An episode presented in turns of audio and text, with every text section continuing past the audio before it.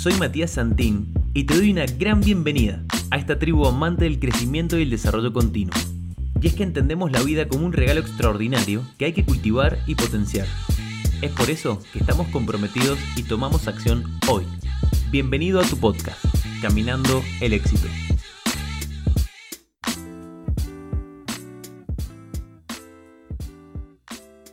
Bienvenidos y bienvenidas, amigos y amigas del podcast, a un nuevo episodio. Estamos aquí reunidos una vez más con el team de AN Lectura. Se me acaban de caer los libros, pero no se preocupen, no pasa nada. En este caso, les vamos a presentar, en realidad vamos a continuar con la segunda parte del libro que estaba exponiendo Fer Pichu Manzotti, Despertando al Gigante Interior, de Anthony Robbins. Así que sin más preámbulos, comenzamos en 3, 2, allá vamos. Bueno, hola Mati, hola Seba, ¿cómo están? Hola a vos que nos estás escuchando. Eh, gracias por elegirnos una vez más. Y bueno, ahora se viene la segunda parte del libro Despertando al Gigante Interior de Tony Robbins. Qué librazo, hermano. Eh, ya estuvimos haciendo la primera parte en el podcast pasado. Eh, te recomiendo que si podés, si tenés tiempo, la escuches, porque te va a dar las herramientas necesarias para que justamente le saques todo el jugo a esta segunda parte. Como resumen, para que si no lo, si no lo escuchaste te des una idea más o menos de qué se, trata, de qué se trataba, que nuestro comportamiento básicamente se define cuando nos alejamos del dolor y nos acercamos al placer. También habla mucho sobre el efecto que tienen las palabras, las metáforas, las preguntas que nosotros nos hacemos. Y bueno, nos da una serie de herramientas justamente para cambiar nuestra pauta, para cambiar la forma en que nos sentimos y cómo actuamos. En esta segunda parte que se llama tomar el control, vamos a empezar a hablar del sistema maestro y la influencia que tiene este sistema maestro en nuestras decisiones y en cómo actuamos. El sistema maestro básicamente es la fuerza que controla cómo nos sentimos y qué hacemos en cada momento de nuestras vidas. Por lo que para comprender cómo actúan otras personas y cómo actuamos nosotros, debemos comprender este sistema maestro. Está dotado de cinco elementos que son el estado mental y emocional, eh, que en esto hace énfasis que debemos estar en un estado emocional lleno de recursos y no en uno de supervivencia. Está atado un poco de la abundancia esto también. El segundo son las preguntas. Eh, que es la forma inicial de nuestras evaluaciones, la forma en que planteamos, eh, la forma en que nos planteamos las preguntas, van a, reflejar nuestras acciones. Un ejemplo de esto puede ser, eh, por ejemplo, cuando nosotros vamos a elegir algo para comer, nosotros podemos hacernos la pregunta de ¿qué puedo comer rico y rápido? Entonces puede venir a nuestra cabeza la opción del delivery como primera opción. Mientras si nos preguntamos qué puedo comer que sea saludable, eh, que realmente aporte los nutrientes que mi cuerpo necesita, ahí pueden surgir otras opciones como puede ser, por ejemplo, cocinar yo mismo. Luego el tercer elemento es la jerarquía de valores, que un ejemplo que da el libro es, por ejemplo, que si yo creo que la gente de clase social muy alta es mala persona, entonces asociaré pertenecer a esa clase social con dolor. Es un poco de lo que habla también repite, repite, repite, secretos de la mente millonaria. El cuarto elemento son las creencias, que en base a esta es lo que esperamos de nosotros, de la vida y de la gente que nos rodea. Un ejemplo de esto puede ser eh, cuando nosotros le decimos a nuestra pareja, eh, si vos me amás, eh, entonces nunca me tenés que levantar la voz. Esto es un, justamente es una creencia que nosotros tenemos y que puede ser que la otra persona haya sido educada o tenga creencias diferentes y que el hecho de que te levante la voz que no digo que esté bien o esté mal, es otra cosa, pero el hecho de que te levante la voz, capaz que para él no significa nada, es un modo normal de actuar. Luego el quinto elemento es la mezcla de experiencias de referencia. Y justamente estas van a ayudar a construir nuestras creencias y a tomar decisiones y le darán el significado a nuevas experiencias. Esos son los quintos elementos. Entonces, si, si queremos cambiar algo en nuestra vida, puede ser o cómo nos sentimos o cómo nos comportamos. Para esto tenemos que pensar el cerebro como una computadora. Acá da un ejemplo de que, por ejemplo, si nosotros tenemos miedo al rechazo, esto vendría siendo un programa que tenemos instalado como un software, un programita. Mientras que, por ejemplo, si queremos cambiar todo, tendríamos que cambiar el hardware. Entonces, tenemos que saber que yo soy la fuente de todas mis emociones. Yo puedo elegir si cambiar un programa o directamente cambiar todo por completo, la computadora entera. Por lo que en esta segunda parte del libro, lo que nos va a explicar Tony Robbins es eh, cómo producir cambios modificando los elementos de este sistema maestro. Acá viene el primer ejercicio, van a haber muchos ejercicios eh, y bueno, si justamente sos una persona que quiere cambiar algún aspecto de los que nombramos al principio, cuando empezamos a resumir el libro, que eran tanto en tu aspecto emocional, eh, físico, financiero, de pareja o de tiempo, te van a servir muchísimo las herramientas que te vamos a dar ahora. Entonces, Justamente para producir estos cambios tenemos que preguntarnos eh, cuál es el recuerdo más preciado que nosotros tenemos. Si pudiera terminar con el hambre del mundo matando a una persona, si vos pudieras, matando a una persona inocente, ¿lo harías? ¿Por qué o por qué no? Uh, todas estas preguntas te tenés que tomar el tiempo para responderlas porque, como verás, son bastante profundas. La tercera es, si chocaras un auto en la calle, una Ferrari, un Porsche, sin tener seguro, ¿qué harías? ¿Le dejarías tu tarjeta, tu número de teléfono o te? ¿Por qué y por qué no?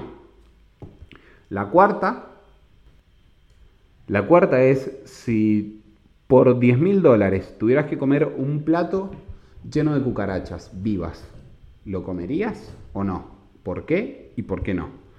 Bueno, estas preguntas, eh, dice Tony Robbins, que te las tenés que hacer, te tenés que tomar el tiempo para contestarlas y en base a eso él te explica qué significa cada respuesta probable que vos hayas podido dar y justamente es lo que hace un poco que te des cuenta cómo está configurado tu sistema maestro. Luego pasamos a los valores, que dice que es la brújula personal. Básicamente, los valores influyen en todas nuestras decisiones. Cuando tenemos un problema eh, para tomar una decisión, muchas veces es porque no tenemos claros nuestros valores. Y nos habla también que la felicidad se alcanza a largo plazo solo si hemos vivido en concordancia con nuestros ideales más elevados. Volviendo un poco al tema de la brújula personal, es como que nuestros valores nos van guiando en todas las decisiones que, que nosotros vamos tomando y que si no lo usamos podemos caer en la frustración o en el sentimiento de que a nuestras vidas le falta algo. Por eso esta brújula puede estar determinada eh, por nuestros premios o castigos, eh, es decir, por cómo fuimos premiados o castigados de chicos, eh, en la escuela, por ejemplo, o también ahora en nuestra vida cotidiana con nuestros amigos o con nuestros jefes, por ejemplo.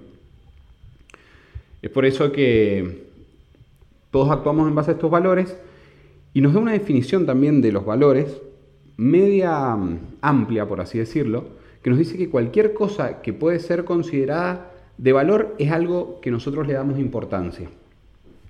Entonces, tenemos que distinguir dentro de esas cosas que nosotros le damos importancia entre los valores medios y los, eh, los valores medios y los valores fines. Él los distingue. Que un valor medio puede ser, por ejemplo, eh, el dinero, la familia o los amigos, mientras que los valores fines son realmente, por ejemplo, la felicidad, el amor, la satisfacción. Nos dice que es muy importante hacer esta distinción porque hay que enfocarse en los valores fines en el sentido de que si no lo hacemos de esta manera, puede pasar que concretemos nuestros valores medios, es decir, tengamos mucho dinero o tengamos muchos amigos, pero nos sintamos al mismo tiempo vacíos. Porque lo, lo que en realidad estábamos buscando era el, de nuestros amigos o de nuestra familia era justamente los afectos, el amor. Y al no tener en claro estas circunstancias, puede que caigamos en esa espiral negativa de buscar siempre lo mismo y sin saber por qué.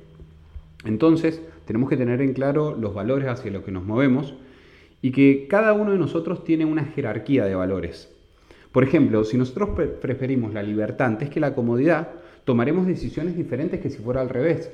Por ejemplo, yo prefiero la libertad y no la comodidad, voy a tomar decisiones basadas, por ejemplo, en preferir irme de viaje a tener un empleo seguro, capaz. Entonces, todas estas decisiones se van a basar en nuestra jerarquía de valores. Así también nos puede pasar que tengamos un conflicto entre valores prioritarios. Eh, por ejemplo, libertad e intimidad. Por temor a perder la libertad, puede que saboteemos nuestras relaciones amorosas. Este es un ejemplo muy bueno que nos da en donde explica que si nosotros tenemos relacionado estar en una en, pareja con el tema de que vas a perder la libertad o ya no vas a poder ser el mismo o vas a perderte o privarte de algunas cosas, vas a tener vas a tender como a sabotear justamente las relaciones que vos tengas. que no pase. Exactamente. Inconscientemente, obvio. También es importante conocer los valores de nuestra pareja, amigos, socios y compañeros de trabajo. Porque, eh, ¿Por qué es importante esto? Porque si nosotros no, no conocemos esos valores, puede que nuestras decisiones o lo que esperamos de ellos sea muy diferente a, lo, a como ellos son. Entonces, tenemos que establecer una lista de valores en nuestra vida que preguntándonos qué es, lo, qué es lo más importante para mí en la vida y qué queremos alcanzar. Este es un ejercicio que tenés que hacer, tenés que tomar la hoja y tenés que escribir eh, una lista de los valores que sean más importantes en tu vida. No te limites, empezá a mencionar todos, empezá a escribirlos y una vez que lo hayas hecho, eh, dale un orden de prioridad. Eh, ordenalos por orden de prioridad.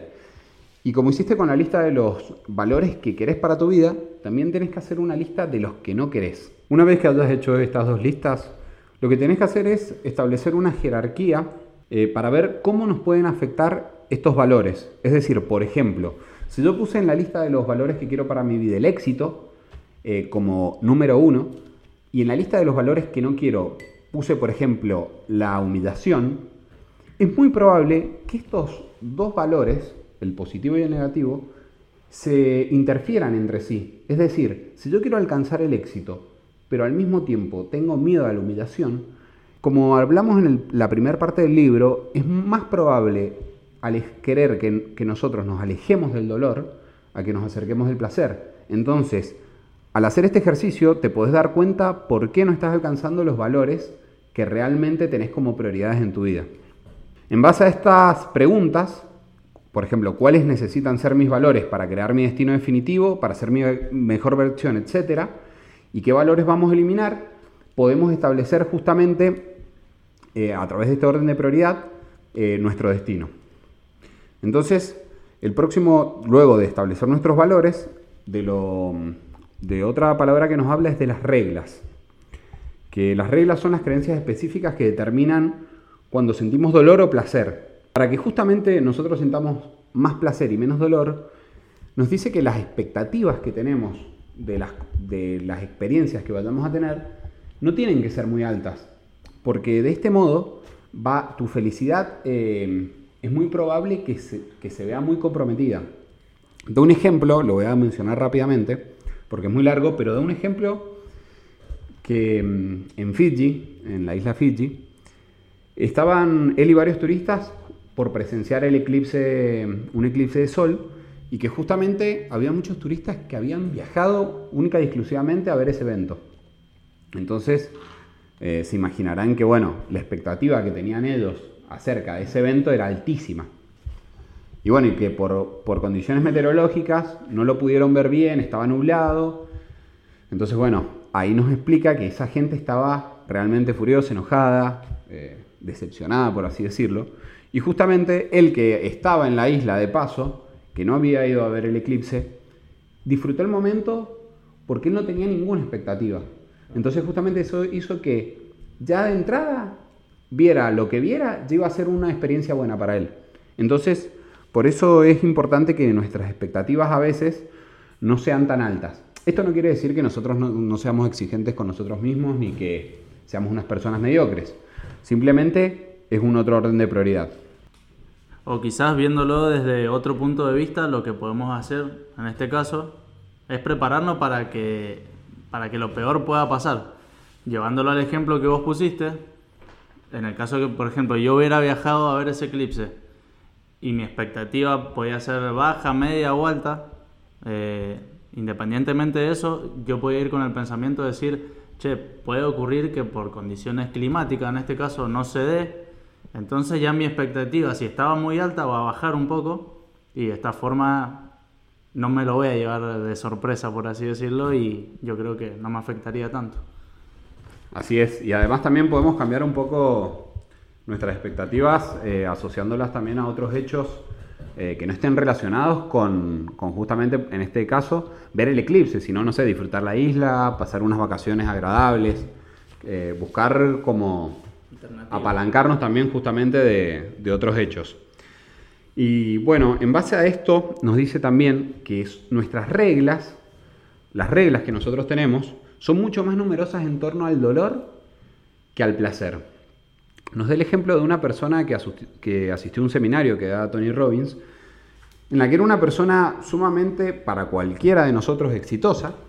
Ganaba, eh, tenía muchos ingresos, tenía una familia eh, envidiable, por así decirlo. En fin, eh, parecía, sin conocerlo, que era una persona súper exitosa en base a, sus, a su personalidad, a cómo hablaba, eh, y las cosas que en cierto modo tenía.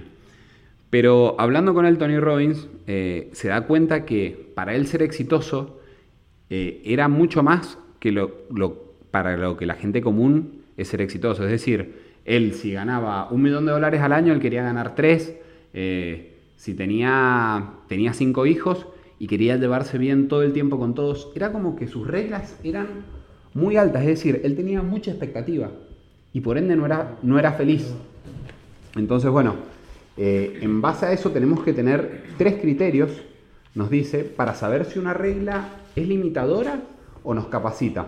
Con nuestras reglas lo que tenemos que ver es primero la posibilidad de satisfacerla, porque a mayor complejidad es más limitadora. Es decir, que en el ejemplo que di recién, era una, una regla que la posibilidad de satisfacerla era muy difícil. Eh, iba a someter iba a tener que someterse esta persona a mucho estrés, a, unas situaciones bastante complicadas para él para poder lograr sentir justamente placer. La segunda es si, algo, eh, si es algo que no podemos controlar. A ver, nuestras reglas no pueden estar eh, prescriptas en función de algo que, nos escapa. Por ejemplo, yo no puedo tener la regla de sentirme bien si todo mi equipo de trabajo eh, ha hecho un buen, un buen labor, porque al, no tener yo el control sobre esta regla, es muy probable que no sienta el placer. Y la tercera y última es si esta regla ofrece muchas formas de sentirse mal y pocas de sentirse bien. Justamente, está muy relacionada con la posibilidad de satisfacerla y de que sea complejo o no. Luego eh, nos, habla de cómo realinear justamente estas reglas, de cómo restablecerlas para acercarnos justamente a más placer. La primera pregunta que nos tenemos que hacer es qué necesitas para sentirse exitoso. ¿Qué es lo que vos necesitas para sentirse exitoso? ¿Qué es lo que necesitas para sentirte querido por tus hijos, por tus padres, por tus amigos? ¿Qué es lo que necesitas para sentirte seguro de vos mismo y excelente en cualquier ámbito de tu vida? Una vez que hayas contestado estas preguntas, vos te vas a dar cuenta con estos tres criterios que te dije recién, si esas reglas que vos tenés te capacitan o te limitan. Y si es que te limitan, podés eh, reasignarlas justamente y buscar la forma de que sean un poco más capacitadoras. Luego pasamos al tema de las referencias, que son las experiencias de vida que hemos registrado en el sistema nervioso y que algunas hemos vivido, otras hemos escuchado, otras hemos leído. Es por esto que no tenemos que apoyar, eh, que nos tenemos que apoyar justamente en el éxito alcanzado por otras personas. Esto de apoyarnos en el éxito es fundamental, justamente es lo que estamos haciendo nosotros ahora leyendo libros, por ejemplo, porque hay personas que ya han allanado el camino, que ya han superado ciertos obstáculos y justamente lo plasman en un libro y te hacen, por así decirlo, un atajo que todos tenemos que usar. También tenemos que usar el contraste. Es decir, hay veces que nos sentimos en situaciones diarias en las que creemos que tenemos una vida complicada o tenemos muchas cosas a resolver. Y si te pones a pensar, hay personas que tienen, que tienen mucho más problemas, por así decirlo, que vos. Entonces, de acuerdo a este contraste, nos vamos a dar cuenta que somos afortunados, por así decirlo. Eh, y bueno, y por último también eh, usar esta referencia al contraste con las personas que son mucho más exitosas que nosotros. Es decir, tener esa referencia de si alguien lo hizo, ¿por qué yo no lo puedo hacer? Tenemos en cuenta que es totalmente probable. Y también tenemos que tener en cuenta, eh, además de las referencias, nuestra identidad. Que bueno, la identidad, en base a nuestra identidad, nosotros nos vamos a dar cuenta que consideramos que hay cosas que podemos hacer o que no podemos hacer, que consideramos posibles o imposibles. Y que rara vez estas se encuentran en función de nuestra capacidad. Em, hay un dicho que dice, aquel que dice que no puede y aquel que dice que puede, ambos tienen razón.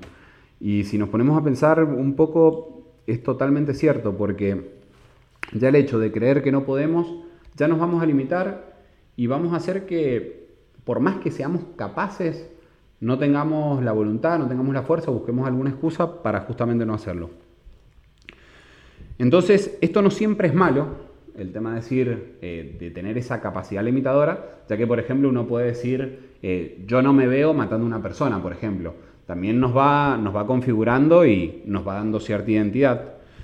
Em, que bueno, ahora vamos a definir, habiendo hecho este preámbulo, vamos a definir un poco qué es la identidad. Dice que es el conjunto de creencias que usamos para definir nuestra propia individualidad. Esto es lo que nos hace únicos, lo que nos hace, por así decir, los buenos, malos, en comparación con otras personas. Y en esta parte habla sobre un, sobre un estudio que se hizo, eh, el y del efecto Pigmalión, que el estudio consistía básicamente en que reunieron a varios estudiantes, muchos eran alumnos normales, por así decirlo, con calificaciones normales, y hasta incluso había algunos que tenían calificaciones más bajas. Pero a estos alumnos, a todos, les dijeron que eran superdotados, que tenían capacidades extraordinarias, que aunque ellos no tuvieran las mejores notas, eh, las autoridades del colegio estaban seguros que ellos realmente eh, podían sobresalir. Y se los volvió a evaluar y todos aumentaron las calificaciones y tuvieron un desempeño notable. Entonces, justamente influye mucho en lo que nosotros creemos de nosotros mismos y en cómo nos perciben los demás también. Si a vos te dicen que sos una persona, por ejemplo, inteligente o que sos, que tenés un muy buen corazón, capaz que no es así, pero vos te lo vas a creer y vas a empezar a actuar en base a eso que te dicen o en base a eso que los demás perciben de vos. Por esto nos tenemos que preguntar si nuestra identidad la hemos elegido nosotros o, o nos las han ido formando eh, a través de, todos estos hechos. Y bueno, en base a esta pregunta nos tenemos que preguntar quiénes somos. Lo podemos hacer a través de nuestras emociones, es decir, soy una persona feliz o no todo tiene que ser positivo, capaz que te consideras una persona que se enoja bastante fácil. Eh, por nuestras profesiones lo podemos definir, es decir, soy arquitecto, soy ingeniero, eh, soy, soy repartidor en un delivery. Por nuestros ingresos, soy una persona de clase social alta, soy una persona que gana X cantidad de dinero. Por nuestros comportamientos, por nuestras posesiones, logros, etcétera, etcétera, etcétera. Todos estos puntos van a hacer que nosotros más o menos nos encasillemos en qué clase de personas somos. Y se viene otro ejercicio, así que agarrar la lapicera nuevamente y el lápiz, la hoja, lo que tengas a mano. Y para justamente responder quién soy yo, eh, nos tenemos que preguntar, si vos tuvieras que ir a buscar tu nombre en el diccionario, supongamos que apareces en el diccionario, ¿cómo, cómo te definiría ese diccionario? ¿Diría una palabra, dos, tres? Eh, ¿Estaría una hoja? Eh, ¿Habría ilustraciones? habría más de un tomo. ¿Cómo te definiría el diccionario? Pensalo y escribilo. Y si tuvieras que hacer una tarjeta de presentación, una tarjeta de identidad, ¿qué pondrías en ella? Ese es el primero para responder quién soy. Y una vez que lo has hecho, hay un segundo ejercicio que es para vos mismo reinventarte. El primer ejercicio que tenés que hacer es una lista de todos los elementos eh, que querés que tenga tu identidad. Eh, tenés, podés usar referencias y modelos, imaginarte cómo caminarías, cómo vestirías, qué cosas dirías. Bueno, el segundo paso sería desarrollar un plan de acción que vos mismo puedas emprender y que te haga saber que estás actuando acorde a esta nueva identidad. Y como tercer paso y último, justamente comprometerte con aquellas personas que te rodean para que tengan una referencia y se den cuenta de tu cambio y también te ayuden. Y bueno, finalizando esta segunda parte, eh, nos dice Tony Robbins que justamente para cambiar nuestra vida no hace falta que cambiemos los cinco elementos del sistema maestro. Con cambiar uno ya podemos hacer un gran cambio en nuestra vida. Y por último les dejo una frase de Thomas Alva Edison que me pareció muy destacable, que dice que si todos hiciéramos las cosas que somos capaces de hacer, nos sorprenderíamos a nosotros mismos. Es decir, que ni nosotros mismos eh, creemos o nos consideramos capaces de todo lo que podemos alcanzar. Bueno, y llegamos a la tercera parte, que es totalmente práctica, 100% práctica, y se denomina 7 días para configurar tu vida. Nos da, justamente, tenemos 7 días y en cada uno vamos a tener que hacer diferentes ejercicios, diferentes ejercicios prácticos para justamente influir en cada uno de nuestros ámbitos que queremos cambiar. El primero es el destino emocional, dice. Que el primer día vos vas a tomar control de tus emociones. Para esto tenés que, primero, anotar las emociones que experimentás vos normalmente en una semana. En segundo lugar, tenés que ver justamente qué acontecimientos ponen en marcha esas emociones. Por ejemplo, si una emoción tuya es sentirte feliz, ¿qué hace que vos te sientas feliz? ¿Con qué sucesos vos te empezás a sentir feliz? Y la tercera es imaginar un antídoto para cada una, es decir, planteándote preguntas o palabras que te puedan llevar a esa emoción. Ese es el primer día. El segundo nos habla de nuestro destino físico.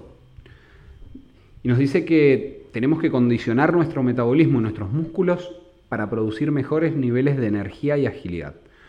Bueno, acá nos da una parte teórica. Eh, no lo he dicho, pero el libro es de la década del 90.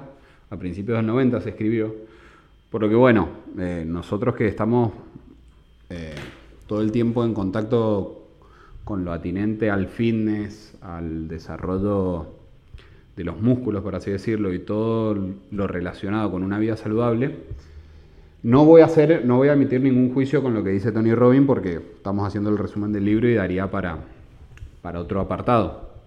Así que yo simplemente les voy a decir lo que nos transmite él y no es que esté emitiendo ningún tipo de juicio o ningún tipo de opinión.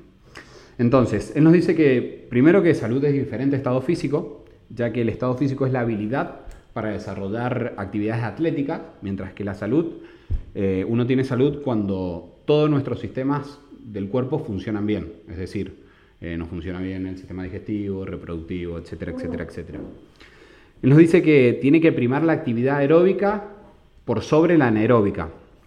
Aeróbica es cuando nosotros estamos haciendo una actividad eh, en, la que tenemos, en la que tenemos el cuerpo oxigenado y anaeróbica es cuando tenemos un déficit de oxígeno, justamente, por eso se llama anaeróbica.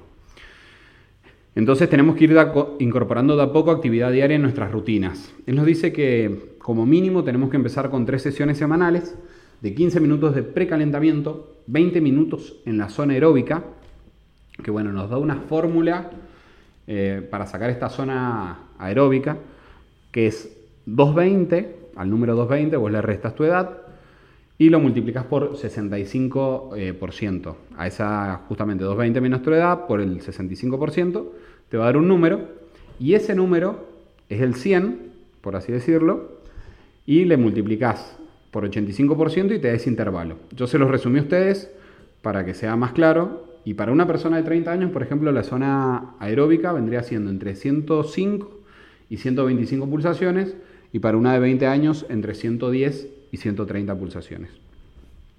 También nos habla que, bueno, para justamente hacer el ejercicio una adicción positiva durante toda nuestra vida lo tenemos que practicar al menos 12 meses, dice.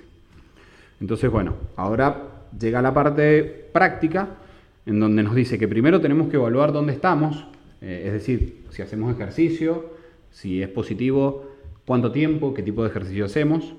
Eh, nos dice que, esto recordemos que es del 90, que adquiramos, adquiramos un monitor portátil eh, para medir nuestras pulsaciones. Esto hoy en día lo podemos hacer con, con un smartband, un smartwatch, eh, muy sencillo, antes era muy caro, habla de 200 dólares él en ese entonces, pero hoy es mucho más barato, que bueno, desarrollemos el plan y que cuarto lo convirtamos en un hábito. Eso bueno, es el segundo día del destino físico, ahora pasamos al tercer día que son nuestras relaciones. En nuestras relaciones habla de relaciones amorosas más que nada. Entonces, justamente tenés que estar en una relación para poder aplicar este tercer día. Si no, también lo podés adaptar a la relación con tus padres, con tus amigos o con, con quien vos quieras. Pero está orientado justamente a la relación con tu pareja. Entonces nos dice, primero que tenemos que aumentar esta calidad y profundizar la conexión emocional, pero que para esto tenemos que tener seis puntos claves que tienen que haber en cualquier relación.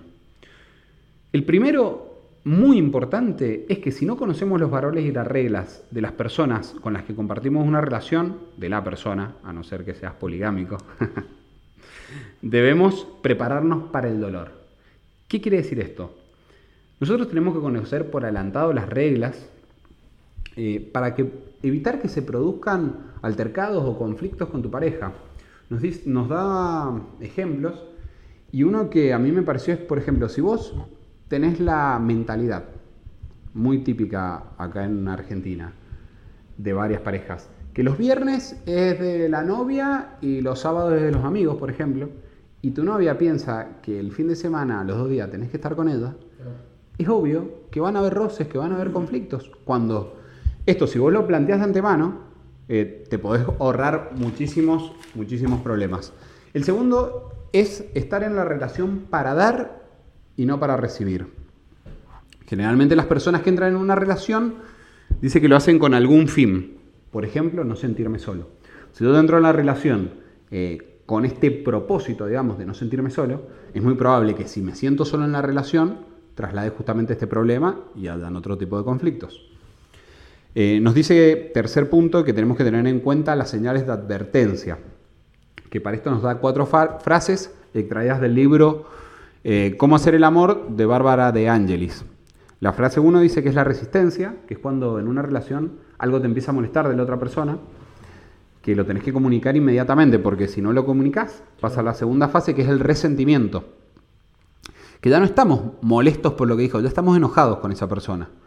Asimismo, si no se lo comunicamos, si no lo hablamos, si no lo planteamos, pasamos a una tercera frase que es el rechazo, es cuando empezás a ver todo lo que hace la otra persona como que está mal, como que te irrita, como que te molesta. Y que ahí no solo se producen separaciones emocionales, sino también físicas. Y por último, la cuarta etapa, si no comunicamos, eh, si hemos pasado todas estas etapas sin comunicar, seguimos sin comunicar, la cuarta etapa es la represión, que nos dice que pasamos a ser simples compañeros de cuarto. Bien. El cuarto punto clave a tener en cuenta es convertir la relación en una prioridad, ya que nos dice Tony Robin que con el tiempo puede que la relación se empiece a desgastar, ya no sea lo mismo que antes. Entonces justamente tenemos que darnos el tiempo, eh, hacerlo una prioridad. El quinto y penúltimo es enfocar la atención en cómo se puede mejorar y no en qué sucedería si esto se terminara. Muchas veces surgen las preguntas en las relaciones de decir, che, pero vos me querés para toda la vida a mí, eh, o muchos dicen, si haces esto te dejo. Bueno, entonces nos plantea que enfoquemos la relación en cómo podemos mejorarla. Y el sexto y último es reforzar los sentimientos. Es, todos los días preguntarte, recordarte, hacerte ver por qué elegís a esa persona y resaltar los valores positivos que tiene. Entonces, bueno, Habiendo dicho estas seis claves, vamos con, los, con el ejercicio para mejorar tu pareja. El primer punto que tenés que tener en cuenta es hablar con tu pareja y descubrir qué es lo más importante para cada uno en la relación, cuáles son los valores que tiene cada uno. Esto es clave porque capaz que tu pareja lo más importante es formar una familia y para vos lo más importante es viajar por el mundo y no tener un hogar fijo entonces, bueno, son objetivos que a priori serían incompatibles. El segundo es decidir si es más importante estar enamorado o tener razón. Acá nos habla sobre las discusiones, sobre que hay veces que empezamos a discutir sin sentido y que nos encaprichamos y queremos tener la razón y a la relación no le va a ser mejor que vos tengas razón o que no. Entonces justamente nos tenemos que enfocar en eso. El tercero es desarrollar una interrupción de pauta que ambos puedan utilizar cuando las cosas se pongan tensas. Nos habla que esto lo hagamos de una forma humorística. Capaz que tienen, con tu pareja tenés alguna broma o algo que hacen siempre o códigos entre ustedes. Entonces nos dice que tomemos eso o lo que ustedes quieran para que cuando las cosas se ponen tensas, cuando están discutiendo y ven que no van a llegar a un acuerdo, interrumpan la discusión con esta pauta.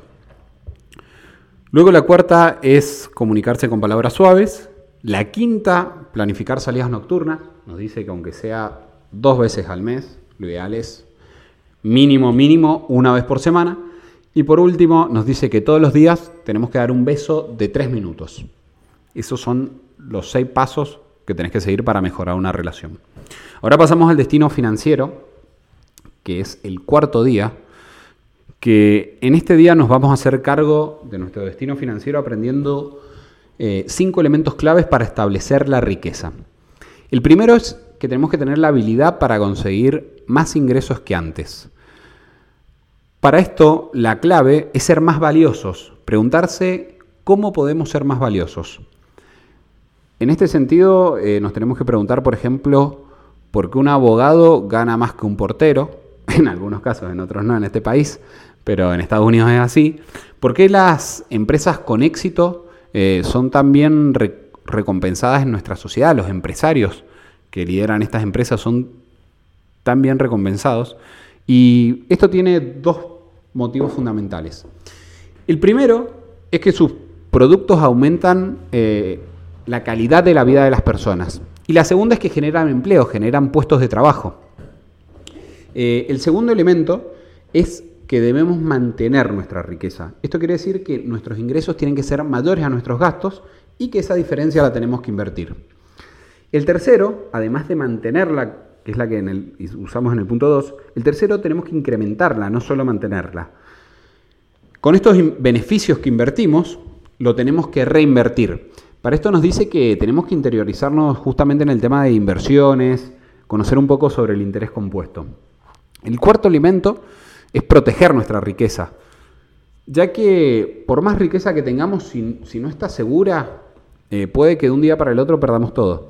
Entonces nos habla un poco del tema de crear seguros o crear sociedades para que tus bienes queden resguardados y que ante una eventualidad, por ejemplo, un litigio, no pierdas todo tu patrimonio.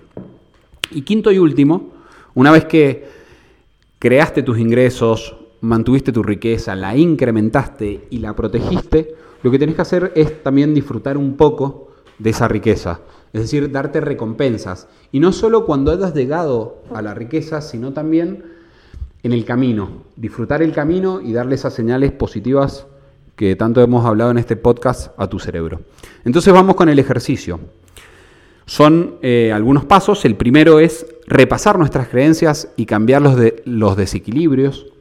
Esto, si estás escuchando y todavía no has escuchado el podcast Secretos de la Mente Millonaria, es clave. Ahí te repasamos justamente todos los principios de riqueza y la mentalidad que vos tenés que tener para encarar tu vida en torno a la riqueza. El segundo es instituir un proceso para añadir 10 veces más valor a tu puesto de trabajo. Esto seas empleado, seas emprendedor, seas tu propio jefe, lo que sea. A ver, es muy probable que no te paguen, o capaz que sí, por esto. Pero trata de añadirle 10 veces más valor. Trata de fijarte qué, acciones vos podés hacer, ya conociendo tu puesto de trabajo o las tareas que efectúas diariamente, para añadir valor. El tercero es que empieces a ahorrar el 10% de tus ingresos. El cuarto es que, bueno, te interiorices, aprendas, eh, conozcas un poco más sobre inversiones. El quinto es que protejas tus bienes. Y el sexto eh, es que crees justamente recompensas para vincular el éxito financiero con el placer. El quinto día eh, nos habla sobre vivir de acuerdo a nuestros valores. Entonces nos dice que, por ejemplo, si nosotros nos consideramos una persona bondadosa, nos preguntemos si realmente estamos viviendo como tal. Entonces el ejercicio que nos propone es hacer una lista con todos los estados de ánimo que nos comprometemos a experimentar de acuerdo a nuestros valores.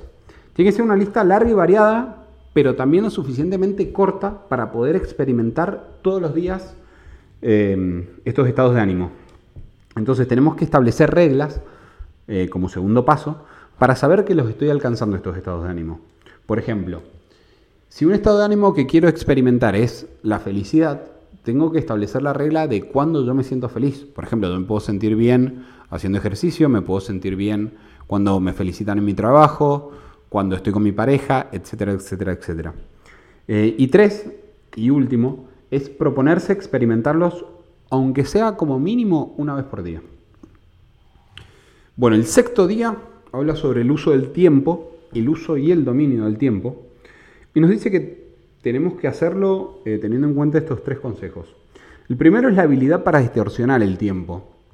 Esta habilidad para distorsionar el tiempo está muy relacionada cuando nosotros no nos gusta hacer algo o nos parece una tarea tediosa, que nosotros tenemos la sensación de que el tiempo va pasando lento. Entonces tenemos que tratar de distorsionarlo o bien haciendo una actividad que nos gusta, por ejemplo, si no nos gusta salir a caminar, pero nos gusta escuchar música, podemos agregarle la música para hacerlo un poco más sencillo. Y el segundo es también tener en cuenta la importancia. Muchas veces nosotros empezamos a hacer cosas que consideramos eh, que son urgentes, por así decirlo, pero capaz que al final del día, como habló Seba recién en el libro que expuso, no son tan importantes. Entonces tenemos que darle prioridad a las cosas importantes que a las urgentes. Y por último, aprender el uso que le dan las personas eh, que nosotros consideramos exitosas al tiempo. Muchas veces nos pasa que pensamos que decimos la típica frase, necesito un día de 30 horas, de 25 horas, no tengo tiempo, no me alcanza el tiempo, pero al fin y al cabo todos tenemos la misma cantidad de horas en el día. Y hay personas que son mucho más productivas, que le sacan mucho más jugo a esas 24 horas que otras. Entonces, bueno, el ejercicio que nos va a dar, y el último ejercicio que tenemos, es que cada vez que sintamos presión en el presente, visualicemos o nuestros objetivos a futuro o algún recuerdo eh, que nosotros atesoremos del pasado. Es decir, si tenemos una situación, por ejemplo, laboral, donde sentimos presión, donde sentimos que nos falta tiempo, donde vemos que tenemos que hacer muchas cosas y que capaz no vamos a llegar o no vamos a poder, bueno, en esos momentos eh, nos situemos en por qué estamos haciendo las cosas, cuáles son nuestros objetivos o en recuerdos que nos traigan, nos traigan momentos gratos de, que ya hayamos vivido. Después tenemos que aprender a distorsionar el tiempo, que es básicamente lo que les hablaba de cómo hacer para que pase más rápido, por así decirlo. Y por último, hacer la lista de prioridades por importancia y no por urgencia. Y bueno, ese fue el sexto día y el séptimo y último se llama descansar y jugar que dice que así como Dios descansó, bueno, nosotros también tenemos que planificar algo divertido y distinto y disfrutar. esos han sido los siete días y el libro tiene una cuarta parte que dame un poco a la reflexión una vez que leíste todo el libro, pero habla de la actualidad que vivían los Estados Unidos en la década de los 90, habla sobre eh, la gente sin hogar, las prisiones, las peleas entre pandillas, el medio ambiente, etc. Es como que te dame un poco a la reflexión. Eh, no, no, voy, no voy a ahondar en esos temas porque no los considero prácticos, digamos. Si quieren ustedes lo pueden leer y pueden justamente leer esa parte del libro. Pero esto ha sido todo. Eh, por mi parte decirles que gracias por haber compartido con nosotros eh, todo el resumen, las dos partes de este libro que te da todas las herramientas que necesitas para cambiar tu vida como decía Tony Robbins, no hace falta que uses todas, ya con que uses una, le podés dar un giro de 360 grados a tu vida y puede ser de gran utilidad. Así que te animo a que si te gustó el libro lo leas o que si te gustó algún ejercicio en particular vayas a ese ejercicio y lo hagas. Bueno, Fer Pichu, muchas, muchas gracias por estar acá un día más comprometido con el objetivo de un libro por semana. Gracias a vos por escucharnos, por estar allí eh, si te gustó, si te fue de utilidad, si hay algo que te produjo este resumen, nos puedes compartir eh, una reseña o me puedes enviar un mensajito al Instagram arroba matías.santim y también, ¿por qué no?, darnos alguna recomendación de un libro que, quieras que, que leamos y que hagamos el resumen. Así que te mando un fuerte, fuerte abrazo, que tengas un día cargado de amor y mucho éxito y nos vemos en el próximo episodio. Chau, chau. Bueno, y hasta aquí otro nuevo episodio. Espero te haya gustado y hayas disfrutado tanto como yo al hacerlo. compartilo con las personas a las que quieras ayudar. Nos escuchamos en el próximo episodio y nos vemos en las redes sociales. Un abrazo grande.